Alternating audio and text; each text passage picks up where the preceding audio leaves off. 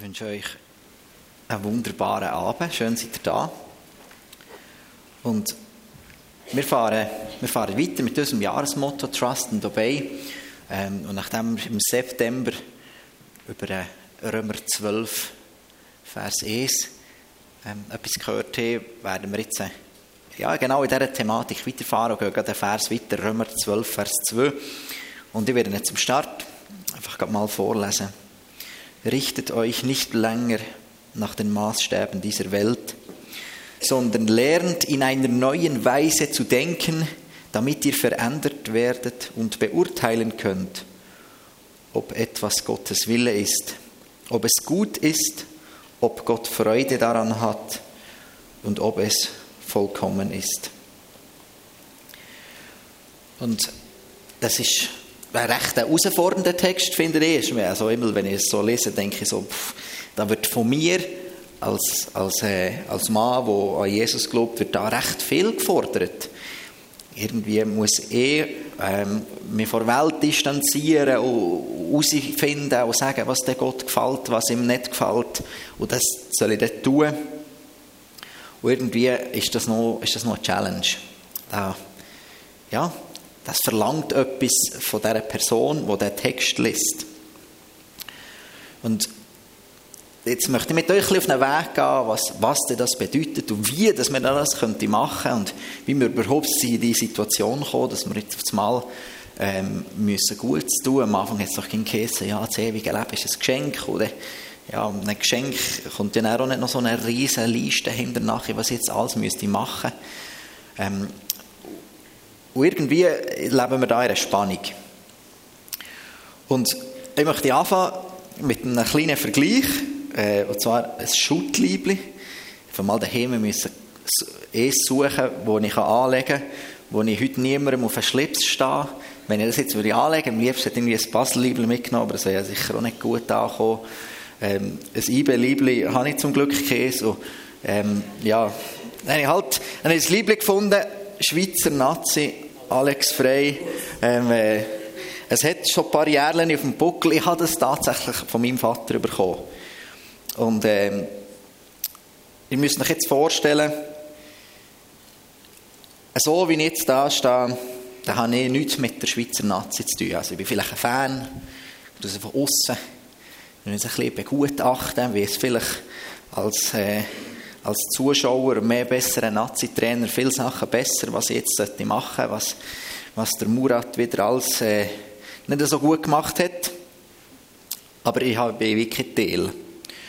Und wenn ich ein Liebling anlege, und wir tun das jetzt, das Liebling hat jetzt mehr Wert als einfach nur ein bisschen Fan sein.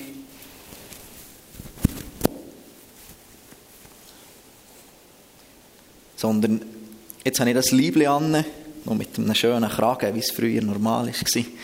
Ähm, und jetzt äh, gehöre ich zur Schweizer Nazi. Und ich gehöre jetzt dazu. Ich habe kein Witz besser shooten als vorher. Aber wenn mir die Leute sehen, dann wissen sie, mal, der Pesk, Schweizer Kreuz auf der Brust, der gehört zur Schweizer Nazi. Und jetzt fängt ein Prozess an, wo ich merke, ja, so, ja, jetzt gehöre ich dazu. Jetzt hat das Auswirkungen. Jetzt will ich anfangen besser schütten. Jetzt lehne ich mehr rein. Jetzt knäule ich mich. Jetzt gehe ich ins Ausdauertraining. Gehe ich joggen. Obwohl ich es überhaupt nicht gerne mache. Jetzt gehe ich in den Kraftraum. Baue meine Muskulatur auf. Und vor allem fange ich an, aktiv mehr schütten. Ich gebe mich rein. Und nach dies nach werde ich besser. Und nach dies nach kommt vielleicht auf einmal der Moment, wo ich sogar, vielleicht bin ich schon 90, aber ich habe schon so viel gelernt, dass ich immerhin schon das fußballerische Know-how hätte, für auf dem Bett zu stehen. Müssen wir halt vielleicht ein bisschen alttestamentlich denken, wo die Leute seit tausendjährig geworden sind, hätte es vielleicht noch gelangt, noch einmal aufgestellt zu werden. Ähm, weil äh, irgendwann äh, sind dann die Tage des guten Körpers sind dann vielleicht auch, auch zählt. Ich weiß nicht, das merken die Jungen vielleicht noch nicht, aber mittlerweile gleich auch schon 26, oder? Es, äh, es geht nur noch knapp ob es geht schon gleich um mich hinterher. Ähm, kann ich euch sagen. Ich weiß nicht, ob ihr, ob ihr merkt, auf was dass ich raus will. Aber im Reich Gottes ist es eigentlich ein gleich. Sobald du dich für den Jesus entschieden hast, das ist wie wenn du das Trikot anlegst, das Liebling anlegst. Es ist nachher gleich, was das du machst. Natürlich ist es gut, wenn, du, wenn wir in unserem Tun besser werden, wenn wir vorwärts kommen im Glauben. Natürlich, das gehört dazu. Die Bibel redet immer wieder von dem. Aber es entscheidet, oder deine Taten entscheiden nachher nicht mehr, ob du in den Himmel kommst oder nicht. Weil du hast dich entschieden. Du hast das Liebling angelegt. Und wenn du dem Geschenk vom ewigen Leben hast zugesehen, dann steht das dir zu. Wenn du das Liebling nicht aktiv selber wieder abziehst, dann hast du es. Dann gehört es dir. Und nachher wollen wir zusammen besser werden. Nachher begeben wir uns auf den Prozess ähm, vor Heiligung. Sieht man dem. Wir wollen Jesus ähnlicher werden. Das ist so ein bisschen, ja, das, was der Vers beschreibt. Oder ja, wie so, der erste Teil, für nochmal zurückzugehen. Richtet euch nicht länger nach den Maßstäben dieser Welt, sondern lernt in einer neuen Weise zu denken. Andere Übersetzungen sagen, seid nicht gleichförmig dieser Welt oder fügt euch nicht in das Schema dieser Welt. Also nicht, nicht einfach das tun, was die Welt sieht, wir sollen nicht die gleichen Werte haben, sondern wir sollen uns auf etwas anderes orientieren.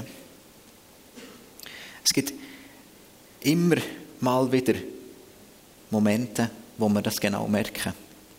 Und ganz spannend ist ja, dass der Paulus hier nicht sieht, die Maßstäbe der Welt legen sie ab und, und seid nachher schon in den biblischen und göttlichen Maßstäben unterwegs. Sondern er sieht, lernt in einer neuen Weise zu denken. Und was muss es alles geben, dass jemand lernen kann? Auf einmal ein Lehrling, aber noch fast wichtiger, ein Lehrer. Ohne Lehrer oder ohne Lernstoff gibt es nichts, was man lernen kann.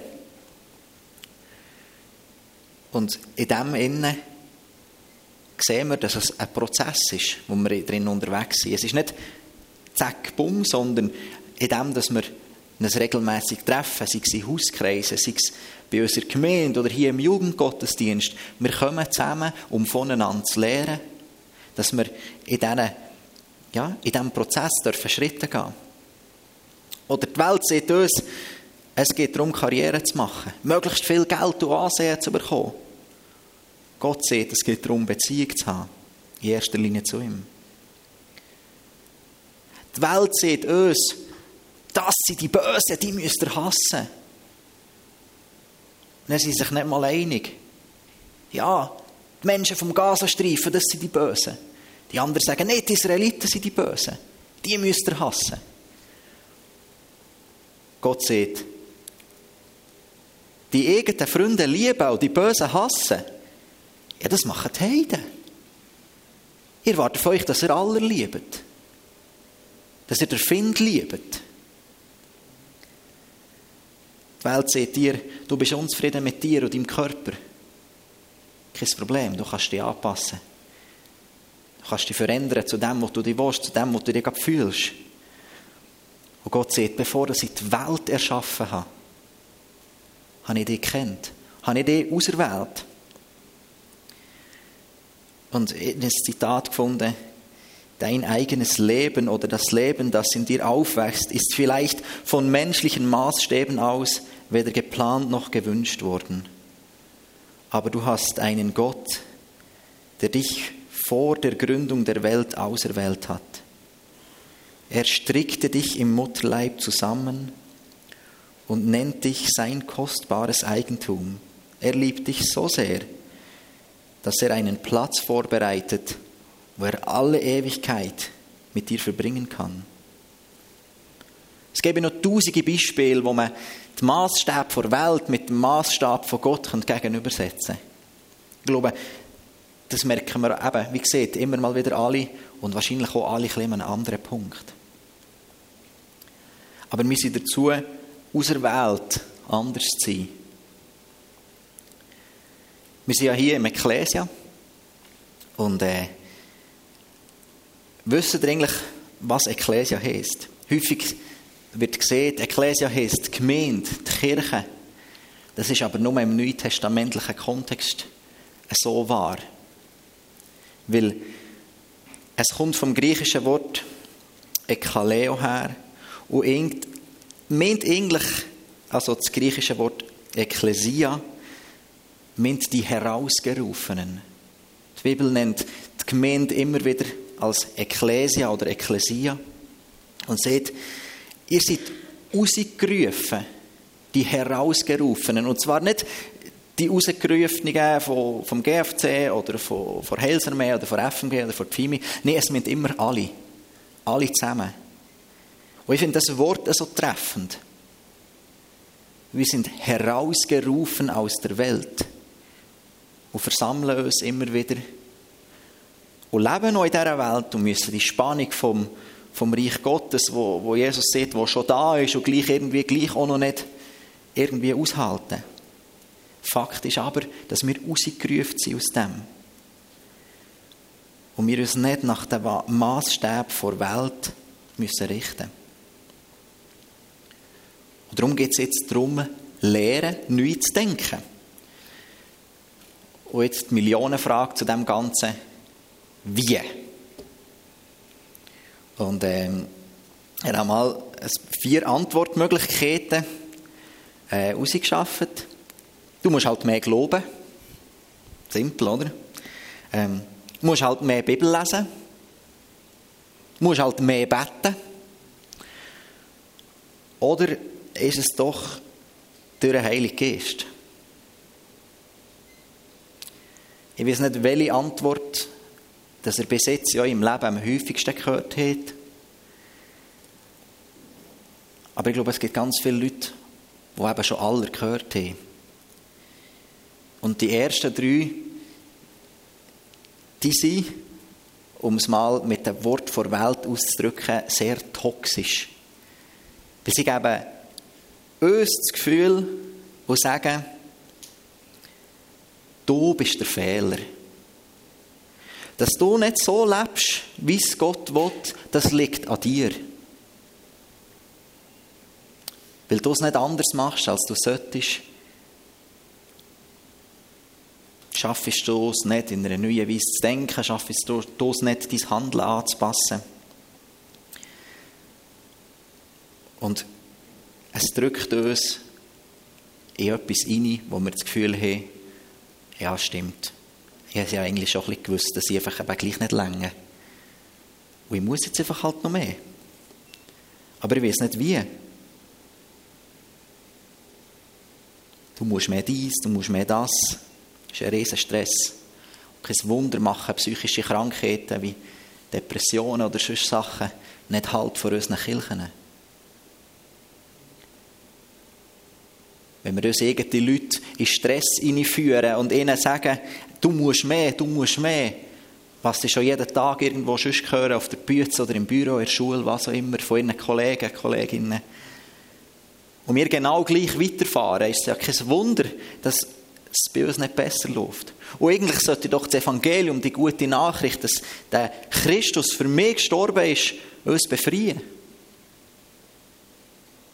Aber ich gucke in die Christenlandschaft und sehe nicht viel Unterschied zur Welt.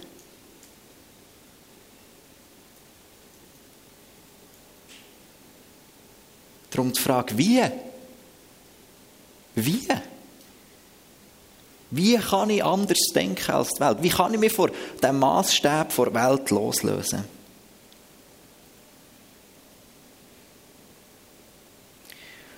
Und ich bin ganz fest der Überzeugung, wenn du an den ersten drei Antwortmöglichkeiten festhaltest, wo es darum geht, musst, musst, musst, du musst, du musst, das wird dir nichts bringen. Gar nie.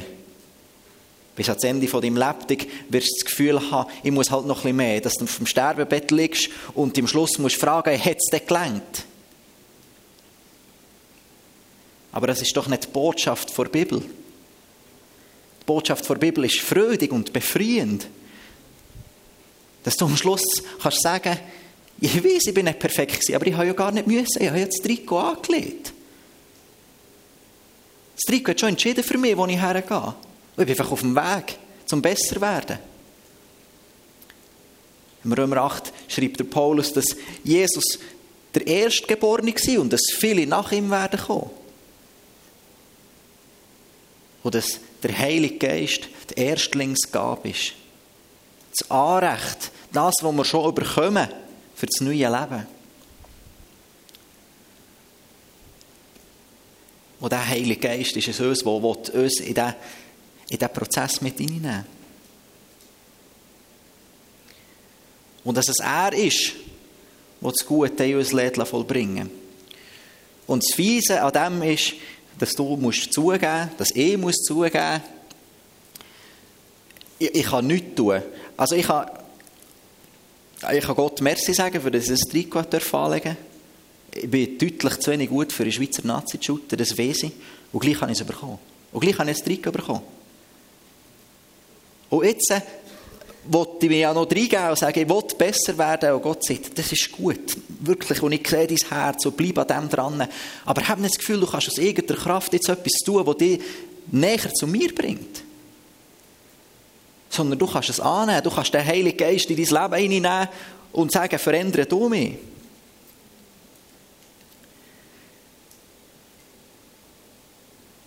Weil wenn wir weitergehen, schreibt der Paulus, schreibt ja nicht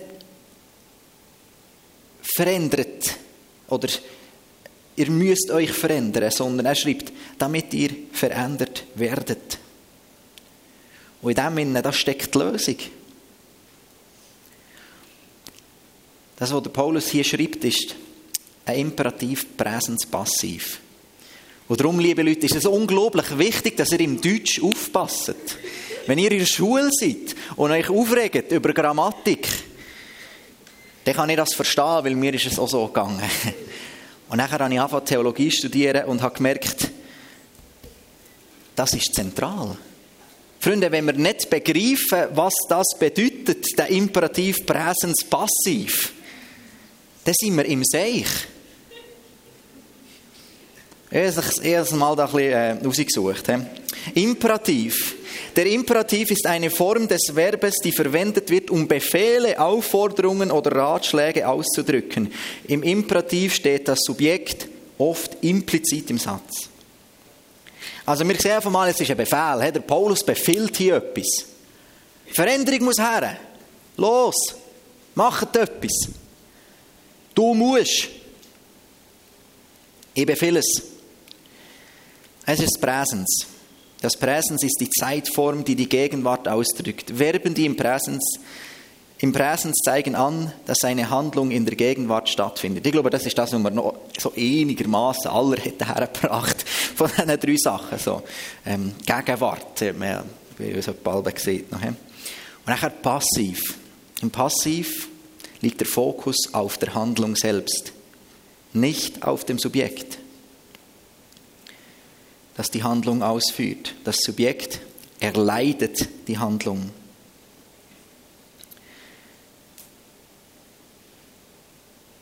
Und der Paulus, das war ein ganz gescheiter Mann. Der hat nicht zufälligerweise genau das so geschrieben. Und denkt, ja, ich tue denen dann noch ein Grammatikübungen rein, dann können sie sich da auch noch ein bisschen weiterbilden. Nein, er hat mit dieser bewussten Verbform, wo er das verändert werden, hat geschrieben, sieht er nicht nur verändert werdet, sondern er sieht eigentlich, ich befehle euch, dass ihr euch hergebt und euch einer andauernden und anhaltenden Veränderung hergebt, die euch stattfinden kann. Vielleicht merkt ihr jetzt, dass es wichtig ist. Weil hat ihr hier eine Aktivform verwendet, dann würde ich sagen, verändert euch. Und seht so damit, du musst es selber machen.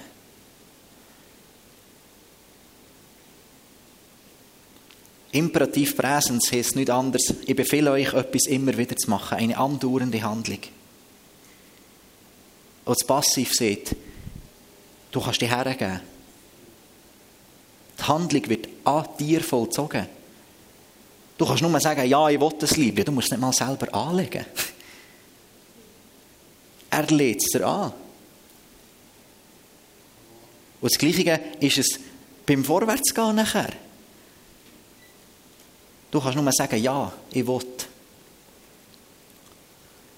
Und in dem Sinne definiert deine Hingabe und dein Hunger nach Jesus, nach dem Reich Gottes, definiert das Maß von deiner Veränderung. Der Heilige Geist rückt keinen Meter näher an dich her, als dass du ihn zulässt bei dir. Er überfordert dich nicht. Er nimmt dir nicht weg, was du nicht willst. Er nimmt einfach genau das ein. Er nimmt genau den Raum ein, den ich ihm zur Verfügung stelle. Das ist das Einzige, was ich machen kann. Ich kann nur da stehen und sagen, Herr, verändere du mich. Dein Wille soll geschehen, nicht meine. Ich war gestern Abend auf den Knien und nur das war mein Gebet, weil ich ja mal wieder gemerkt aus den letzten zwei Monaten, ich selber kann es nicht. Ich habe wieder selber probiert zu wursteln, zu machen, zu trainieren, aus eigener Kraft. Ich habe gemerkt, ich kann es nicht. Es ist ja gut gemeint. Ich meine, wenn wir uns ehrlich sind, machen wir ja machen immer noch Fehler und immer noch Schlechtes, aber grundsätzlich immer so, wenn wir in einem Dienst sind und so, merken wir, ja, wir wollen ja für dich machen, Jesus, wir wollen es ja gut machen. Und Gott sagt, ja, das ist super, aber mach es doch nicht selber. Ich mache es doch für dich. Aus irgendeiner Kraft können wir nichts, gar nichts. Jakobus 1, Vers 17 sagt, jede gute Gabe und jedes vollkommene Geschenk kommt von oben, vom Vater der Himmelslichter, bei dem es keine Veränderung und nicht die Spur eines Wandels gibt. Alles, was gut ist, jede gute Gabe, jedes vollkommene Geschenk, alles kommt von ihm. Nichts kommt von mir. Nichts. Gar nicht. Es geht nur aus der Verbindung zu ihm.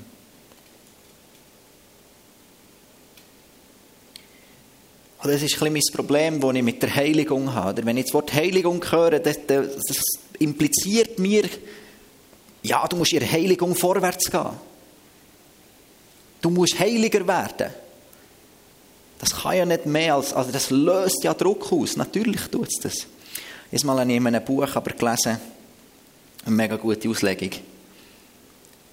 Wir per se, wir können gar nicht heilig werden. Es gibt nur einen, der heilig ist. Und der ist vor 2000 Jahren für mich und für jedes Hirn am Kreuz gestorben. Und durch die Kraft vom Heiligen Geist kann der Mann, der für mich gestorben ist, in mir Raum hineinnehmen. Und ich kann mich immer wie mehr zu ihm verändern. Das heißt, seine heilige Art in mir wächst und mein sündige Wesen wird immer wie mehr abnehmen. Darum ist ihre Heiligung vorwärts gehen nicht, ich muss heiliger werden, sondern er, der heilig ist, in mir muss zunehmen. Ein Vers, der das wunderbar ausdrückt, ist der 2. Korinther 3,18. Ja, wir alle sehen mit unverhülltem Gesicht die Herrlichkeit des Herrn. Paulus sagt, jeder, der das Geschenk hat angenommen, wo das Liebli hat angelegt, der steht mit unverhülltem Gesicht und guckt direkt, hat einen direkten Zugang gegen euch, ich kann direkt den himmlischen Vater angucken. Wir sehen sie wie in einem Spiegel. Und indem wir das Ebenbild des Herrn anschauen, wird unser ganzes Wesen so umgestaltet, dass wir ihm immer ähnlicher werden und immer mehr Anteil an seiner Herrlichkeit bekommen. Die Umgestaltung ist das Werk des Herrn, sie ist das Werk seines Geistes. Die Umgestaltung, das Besserwerden, das ist nichts, was ich tun muss. Es passiert alles darin. Es ist sein Geist, der in mir einen Raum nimmt, will ich es zulassen. Das ist alles, was ich kann. Und nur durch diesen Geist werden wir können erkennen, was gut ist, was Gott wohlgefällig ist und was vollkommen ist. Es gibt keinen anderen Weg. Es gibt keinen anderen Weg. Und ich weiß nicht, an welchem Punkt du bist in deinem Leben. Vielleicht bist du heute das erste Mal an einem Jugendgottesdienst oder das zweite, das dritte Mal und hast, hast keinen Plan von Jesus, Gott, Heiliger Geist, was, was ich jetzt heute hier alles erzählt habe, ist kein Problem. Von dem Geist Gottes, den ich erzählt habe, der will in jedem Menschen Raum hineinnehmen. Und wenn du bereit bist für das grösste Abenteuer von deinem Leben, dann ist du so heute Abend für dich parat. Du kannst nur sagen, ja, hier bin ich. Vielleicht bist du seit kurzem mit Jesus unterwegs und du hörst das das erste Mal. Vielleicht bist du schon mit langem mit Jesus unterwegs und hörst es gleich auch das erste Mal. Weil wir kommen aus einer Zeit raus, wo, wo sie vor allem auch ein Ort, wo, wo viel über Leistung gerechnet wird. Die, die viel werken, sind die Guten. Die, die Überstunden machen, sind die Guten. Die, die es aus eigener Kraft können, sind die Guten. Ja, das mag hier bei uns so sein. Aber im Reich Gottes ist es ganz anders. Im Reich Gottes kannst du mit eigener Kraft nichts erreichen. Du kannst nur sagen, hier bin ich. Und es spielt, wie gesagt, keine Rolle, woher du kommst. Die Frage ist nur, was du heute verändert werden. Willst du heute verändert werden? Bist du bereit, dich dieser Veränderung herzugeben? Und vielleicht du jetzt ja, ein paar Sachen können mitnehmen vielleicht ein paar Nein. Ich möchte es dir noch in meinem letzten Beispiel erklären. Meine Frau sagt mir, Pesk, du musst das Auto waschen.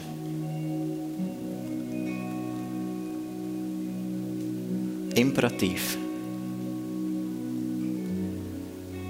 Und jetzt habe ich zwei Wege für ein sauberes Auto. Ich kann entweder zu Brückers gehen oder den ganzen Dreck selber abwaschen.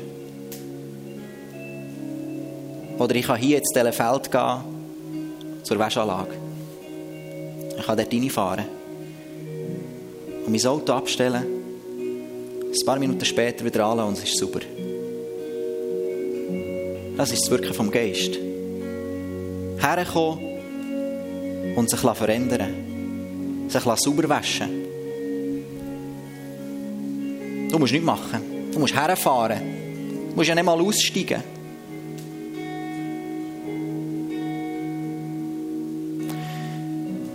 Hinten hat es nachher Leute, und wenn du gerne das heute mit einem Gebet festmachen, die gerne mit dir beten. Es sind Menschen, die in diesem Prozess schon lange unterwegs sind. Und guck, das ist manchmal das Problem, dass wir nachher das Gefühl haben, dass wenn wir zu Christen hochgucken, dass wir das Gefühl haben, dass die perfekt sind, aber nicht. Es sind genauso Menschen, die auf diesem Weg sind vor Veränderung. Es sind Menschen, die mit dir gerne beten und dich mit auf diesen Weg nehmen, die mit dir Sachen festmachen Darum bist mutig heute und lass für dich beten, wenn du das Gefühl hast. Komm schon mal alle auf. Und wenn du das auf dem Herzen hast, wenn du das merkst, dann wird dir der Geist Gottes das sagen. Gang nicht irgendwie etwas machen, weil du das Gefühl hast, du musst oder weil dein Kollege geht. Aber ich glaube, dass der Geist Gottes da ist und zu einzelnen Menschen heute möchte ich besonders reden. Wir im Vorfeld noch betet und ich möchte dir noch ein paar Eindrücke weitergeben. Es ist jemand da, der am rechten Knöchelschmerzen hat und Gott möchte dich heute heilen. Ist jemand da, der, der sich vernachlässigt fühlt, von Menschen, aber auch von Gott. Du fühlst ihn nicht gesehen. Es fühlt sich sogar an, als wären alle anderen gesehen außer du. Und wir haben, ein Bild gehabt, wo Gott neben dir steht und dir ein Geschenk herstreckt. Sagt, das ist für dich. Und wenn es dir schwierig fällt, das zu sehen, dann geh mit jemandem für dich beten, dass Gott dir das aufzeigen kann. Wir haben das Gefühl, dass jemand da ist, der beraubt ist worden. Sei das an der Seele oder am Körper.